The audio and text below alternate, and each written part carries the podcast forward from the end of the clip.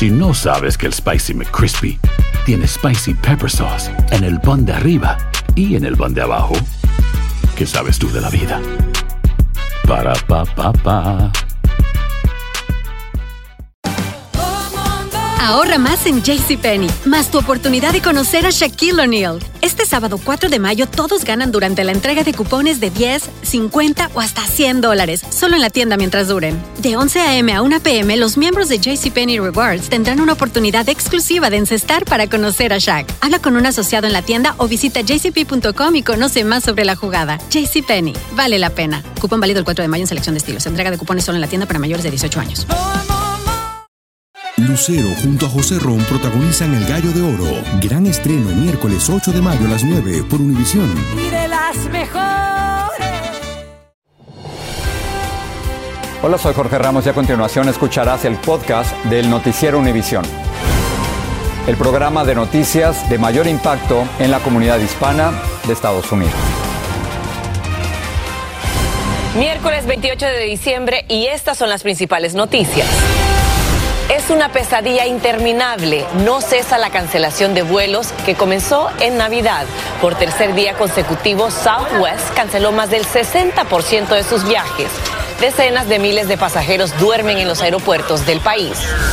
El Papa Francisco informa que su antecesor, Benedicto XVI, de 95 años, está muy enfermo y pide rezar por él. En el noticiero les diremos cuáles son los rituales de la iglesia cuando muere un Papa emérito.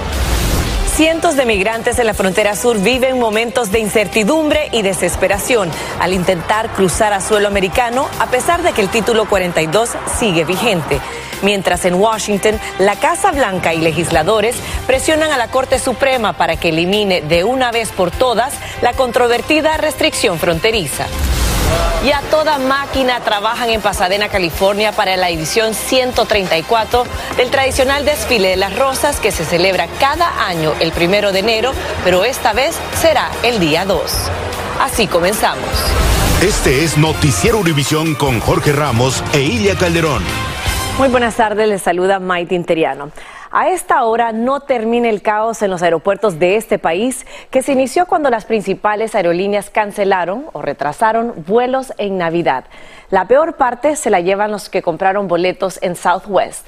Esa aerolínea canceló el lunes el 70% de sus vuelos y ayer el 62%. Y hoy se agotan las esperanzas de muchos pasajeros, pues Southwest nuevamente canceló el 62% de sus vuelos. Desde Chicago, David Palomino nos informa.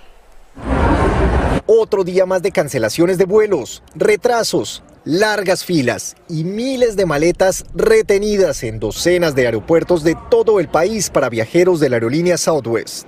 Muchos días de, de ir y venir a casa nos cancelaron, nos hicieron rebook, cancelaron. Este es el panorama en aeropuertos de Georgia, Colorado, Texas, Arizona, California e Illinois. Les preguntamos qué va a pasar con las maletas y nos dijeron, pues hay más de 3.000 maletas allá abajo y no tenemos, como le dijeron, el manpower para ir a escoger tu maleta específicamente e entregártela. Dicen, no tenemos los empleados. El Comité de Comercio del Senado anunció una investigación sobre las causas de las fallas en las operaciones de Southwest.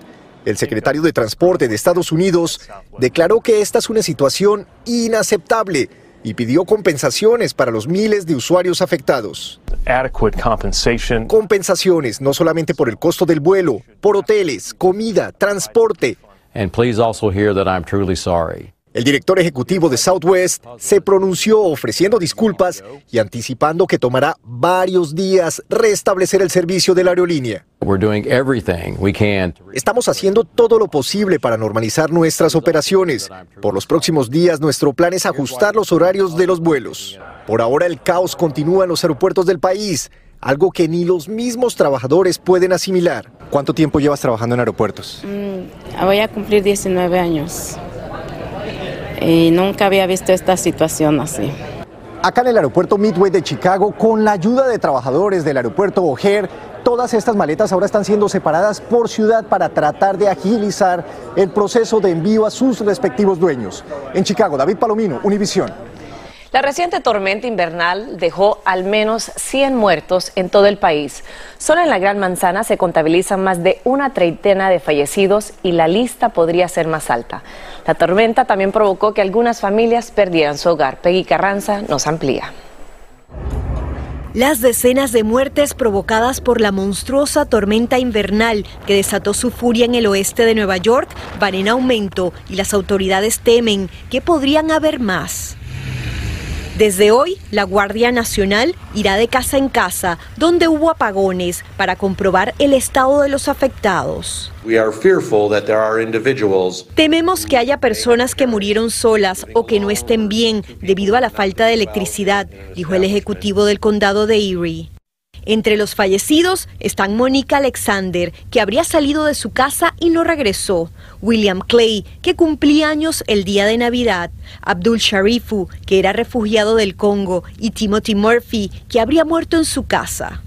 Otros, como Emmanuel Ramos, Brittany Vélez y sus hijos, se quedaron sin hogar tras colapsar el techo de su vivienda. En casa del tercer piso explotó la tubería, ya que allí no vivía nadie. En ese tercer piso ahí fue que reventó la, la tubería y cayó toda esa agua en pleno día de Navidad. No podíamos estar allí, no, perdimos, perdimos, le explico que perdimos desde ropa de los niños, nuestra ropa, los juguetes, camas, salvarlo para frío, pero mira, más papeles. Ahora están en un refugio y piden ayuda. Este es el área donde estamos nosotros durmiendo ahora mismo. No tenemos literalmente espacio ni es un lugar apto tampoco para los niños mientras se realizan masivas labores de limpieza con camiones y vehículos especializados cuando hay una prohibición de conducir en Bófalo para facilitar el trabajo de los equipos de emergencia. Debido a que se pronostica un aumento en las temperaturas los próximos días, las autoridades esperan que se derrita la nieve y se preparan para posibles inundaciones en el oeste del estado. En la ciudad de Nueva York, Peggy Carranza, Univisión. Y cuando aún no han terminado los estragos del poderoso ciclón bomba que afecta al país, otra tormenta invernal avanza por la costa oeste y ya estaría afectando estados como Washington y Oregón. Para conocer más detalles del estado del tiempo para las próximas horas y el fin de año, pasamos con Javier Serrano, nuestro jefe de meteorología en Univisión. Buenas tardes, Javier, te escuchamos.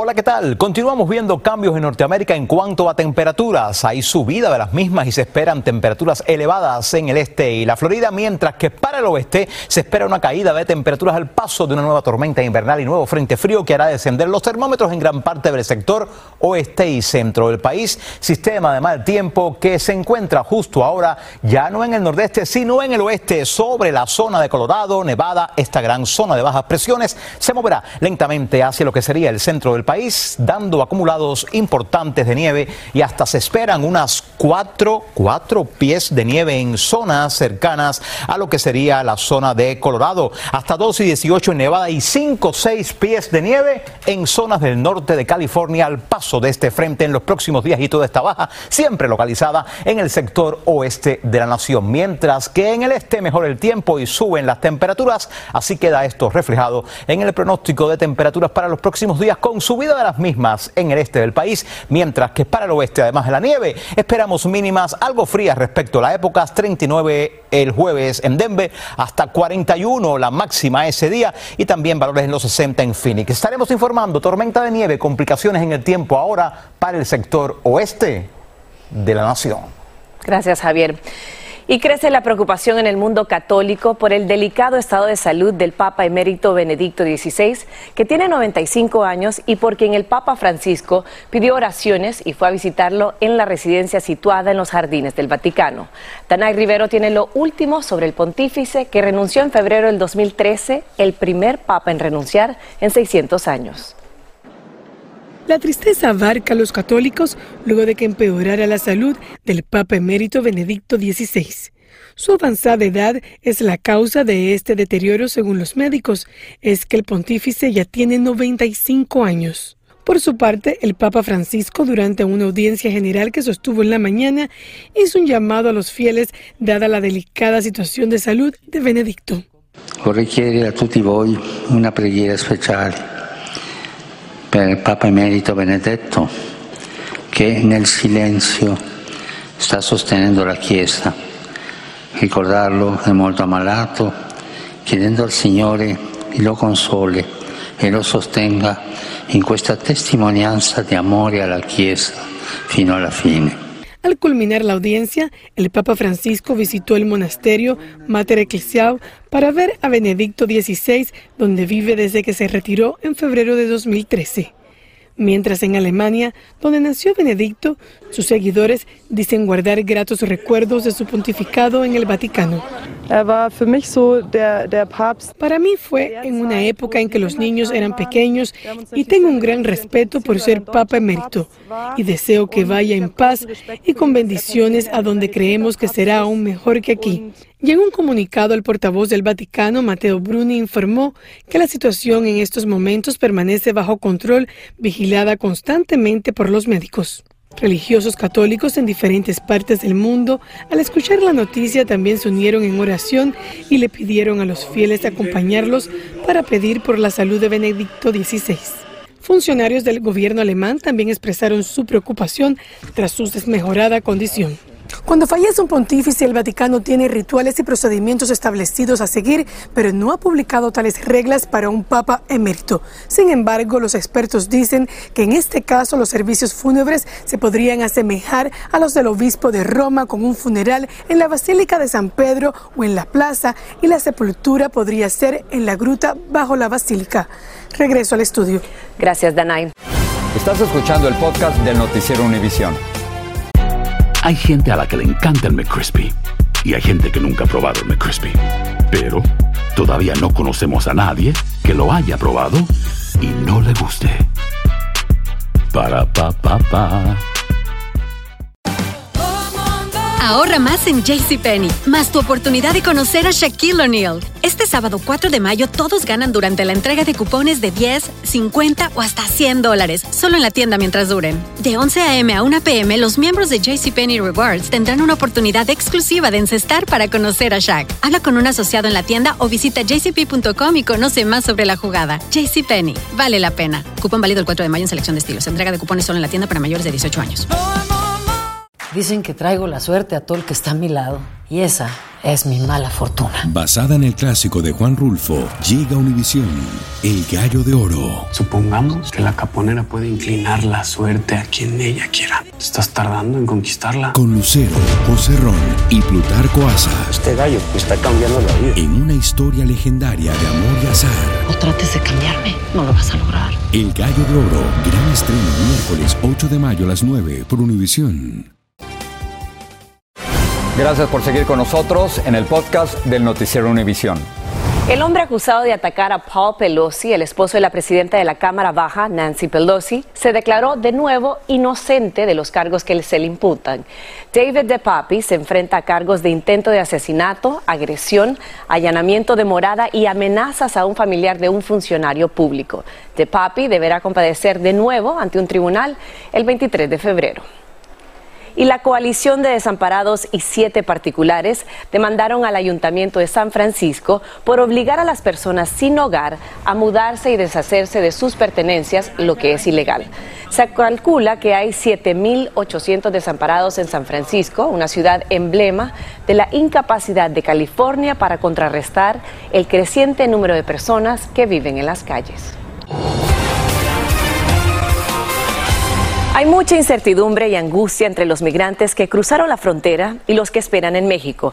Su futuro es incierto debido a la decisión de la Corte Suprema de mantener el título 42 que permite expulsarlos inmediatamente. Algunos ya fueron deportados y lo intentaron de nuevo. Desde El Paso, Nidia Cavazos nos cuenta la realidad que ahí se vive. En las calles del Paso, Texas, reina la incertidumbre tras el fallo de la Corte Suprema, manteniendo el título 42 vigente. Que no sabemos qué va a pasar con nosotros porque lo que estamos pasando es frío y necesidades, pero bueno. Son madres migrantes, niños, familias que han tenido que dormir en las calles bajo el frío, esperando avanzar hacia sus destinos. A veces es imposible, pero es posible y aquí estamos. Eh, quise hacer las cosas legales, me deportaron la primera vez, tuve que pasar por el hueco, la historia se repite entre los migrantes. Muchos cruzaron, se entregaron a la patrulla fronteriza, pero bajo el título 42 fueron expulsados a México. Por eso cruzaron una segunda ocasión, pero esta vez sin entregarse a los agentes fronterizos, por lo que sin la documentación migratoria no pueden acceder los albergues de la ciudad. De veras no tenemos la solución que va a hacer todo para todos los inmigrantes que están aquí en El Paso. Todavía estamos trabajando, buscando diferentes planes para hacerlo bien. Muchos migrantes ya en Estados Unidos tienen a sus seres queridos y amistades que permanecen en México. Y aunque el dictamen de la Corte Suprema vino a derrumbar los ánimos, dicen seguir manteniendo la vista en Estados Unidos. Si no pensamos regresar como sin plata, sin nada, ya no tenemos nada. Mientras que el gobernador de Texas, Greg Abbott, tras celebrar el fallo de la Corte Suprema, agregó que gracias a los esfuerzos de la Guardia Nacional de Texas, los números de migrantes cruzando por la frontera del Paso han descendido drásticamente. Es como racismo también porque si no estuvieran ahí uno pasara, pero el fallo de la Corte Suprema viene a significar incertidumbre para los migrantes en El Paso sobre qué exactamente procederá con sus casos migratorios. Desde El Paso, Texas, Nidia Cavazos, Univisión. Y continuando en este tema, muchos abogados de inmigración no creen adecuado que se mantenga el título 42, una medida que por motivo de la pandemia permite expulsar a los migrantes. Argumentan que ya pasó la emergencia por COVID. Sin embargo, la Corte Suprema ordenó mantenerla. Desde Washington, Pedro Rojas nos dice qué opinan la Casa Blanca y muchos legisladores sobre el título 42 y hasta cuándo podría estar vigente. Con cinco votos a favor y cuatro en contra, la Corte Suprema acordó ordenar la continuación del uso de la medida sanitaria título 42 para expulsar rápidamente a inmigrantes que crucen ilegalmente la frontera y programó para febrero una audiencia sobre el caso y para junio el anuncio de una decisión final. Se está utilizando el título 42 como una medida para suplementar el hueco que existe el día de hoy, no solamente para el procesamiento de inmigrantes en la frontera, sino para el análisis de casos de asilo. Anoche, antes de partir a su receso del fin de año, el presidente Biden reaccionó a la decisión de la Corte Suprema. Por ahora vamos a tener que seguir usando el título 42, pero pienso que esa medida ya está vencida, exclamó. Senadores republicanos celebran la decisión de la Corte y aseguran que Biden no hace lo suficiente para proteger la frontera. Uh, El gobierno de Biden está constitucionalmente obligado a proveer la defensa común y no lo está haciendo, expresó este senador de Luisiana. Y es que la decisión del máximo tribunal llega acompañada de controversias, ya que al menos un juez conservador y una jueza liberal han disentido de la idea. El juez Neil Gorsuch y la jueza Ketanji Brown Jackson indicaron, la crisis fronteriza actual no es una crisis de COVID y los tribunales no deberían estar en el negocio de perpetuar edictos administrativos diseñados para una emergencia solo porque los funcionarios electos no han abordado una emergencia diferente. Somos un tribunal de justicia, no legisladores de último recurso. Marcia Catrón Espinosa, vocera del Departamento de Seguridad Nacional, dijo que los individuos que ingresen ilegalmente al país continuarán siendo retornados a México, sus países de origen. En Washington, Pedro Rojas, Univisión. A partir del 5 de enero, Estados Unidos exigirá que los viajeros procedentes de China muestren una prueba negativa de COVID-19 hecha no más de dos días antes de volar hacia acá. Funcionarios de Estados Unidos dijeron que lo hacen debido a la falta de transparencia del gobierno de China en relación con el aumento más reciente de casos de COVID en ese país.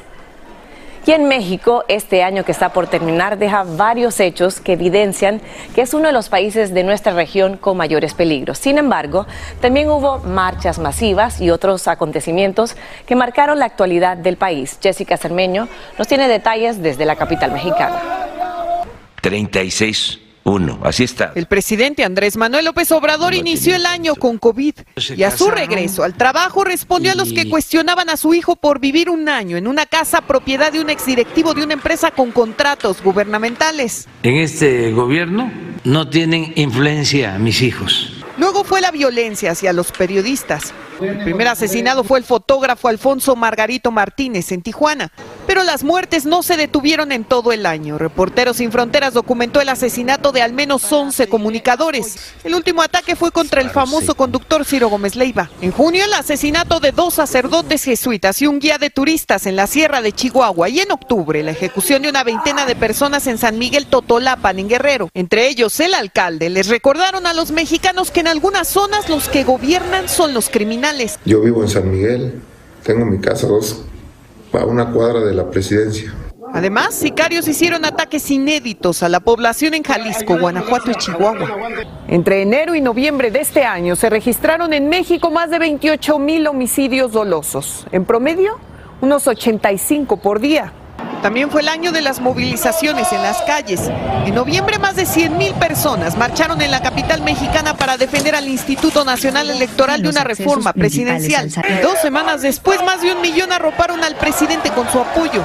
Que le eche muchas ganas, que el pueblo está con él, que el presidente no está solo. Capturaron a Rafael Caro Quintero y al hermano del fundador del cártel Jalisco Nueva Generación, Antonio Ceguera. Además, encarcelaron a Jesús Murillo Carama, el ex procurador general acusado de inventar la verdad histórica sobre la muerte de los 43 estudiantes de Ayotzinapa desaparecidos en 2014.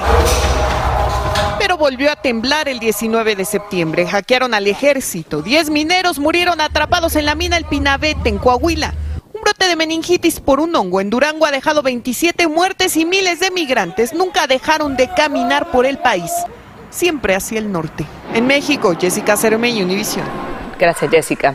Y esta noche en la edición nocturna vamos a continuar nuestra cobertura con lo que está ocurriendo en los diferentes aeropuertos del país a causa de la cancelación masiva de vuelos. Muchos viajeros siguen sin poder llegar a sus destinos. Y a partir del próximo 31 de diciembre, la mundialmente utilizada aplicación de WhatsApp dejará de funcionar en algunos celulares que no pueden realizar la última actualización del servicio, afectando a millones de usuarios. Y en una alerta de salud, la Administración de Alimentos y Medicamentos ordenó el retiro del mercado de la crema para quemaduras Easy Care First Aid porque podría estar contaminada. La agencia dice que la crema podría causar efectos adversos en pacientes. El producto de un solo uso se vende en cajas de 10 unidades. Y en Pasadena, California, también cuentan los días para el tradicional desfile de las rosas que este año, por ser domingo, el día primero de enero, se celebrará el lunes día 2. Dulce Castellanos nos cuenta cómo son los preparativos en plena cuenta regresiva para la edición 134 de este desfile que este año tiene por lema un nuevo giro. El desfile de las rosas en Pasadena, California, celebrará 134 años y ya se están afinando los últimos detalles. Estamos poniendo semillas y hojas en este, en este pedazo, son flores Ah, eh, y los estamos poniendo con pegadura. La preparación inició hace meses para que los 80 elementos, incluyendo 42 carrozas, bandas musicales y equipos secuestres, puedan desfilar a lo largo de 5.5 millas. El tema del desfile de las rosas de este año es Turning the Corner o dando la vuelta. Es un tema que implica nuevas oportunidades. ¿Qué viene ahorita? Ya hemos dado la vuelta después de todos estos años de pandemia.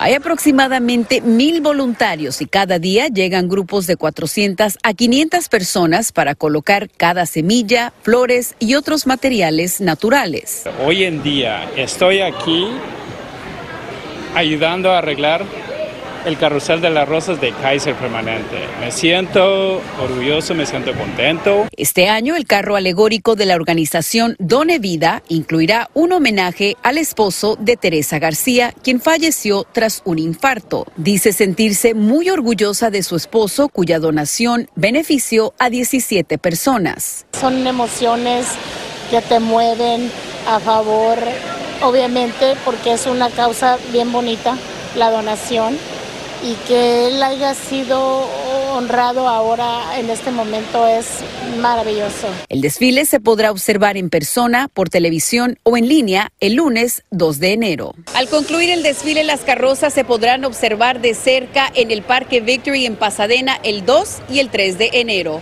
En Los Ángeles, Dulce Castellanos, Univisión. Gracias, Dulce. Vale la pena madrugar para ver este desfile, una tradición muy hermosa aquí de este país y todos los artículos que se usan tienen que ser de productos naturales. Lo invito a que lo vea por Univisión el lunes 2. Y bueno, vamos a despedirnos con la siguiente noticia, y es que crece la expectativa por el aumento del premio mayor del Mega Millions, que alcanzó un acumulado de 640 millones de dólares tras no haber ningún ganador anoche. El próximo sorteo será el viernes y si un ganador quisiera cobrarlo, pues puede pagar o pedir el pago de 328 millones. Qué buena manera de terminar el año si se lo gana. Buenas noches, los espero en la edición nocturna.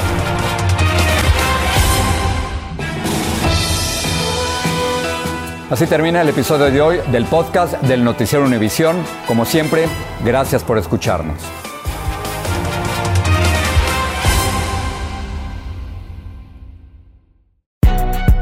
Si no sabes que el Spicy McCrispy tiene Spicy Pepper Sauce en el pan de arriba y en el pan de abajo, ¿qué sabes tú de la vida? Para, pa, pa, pa.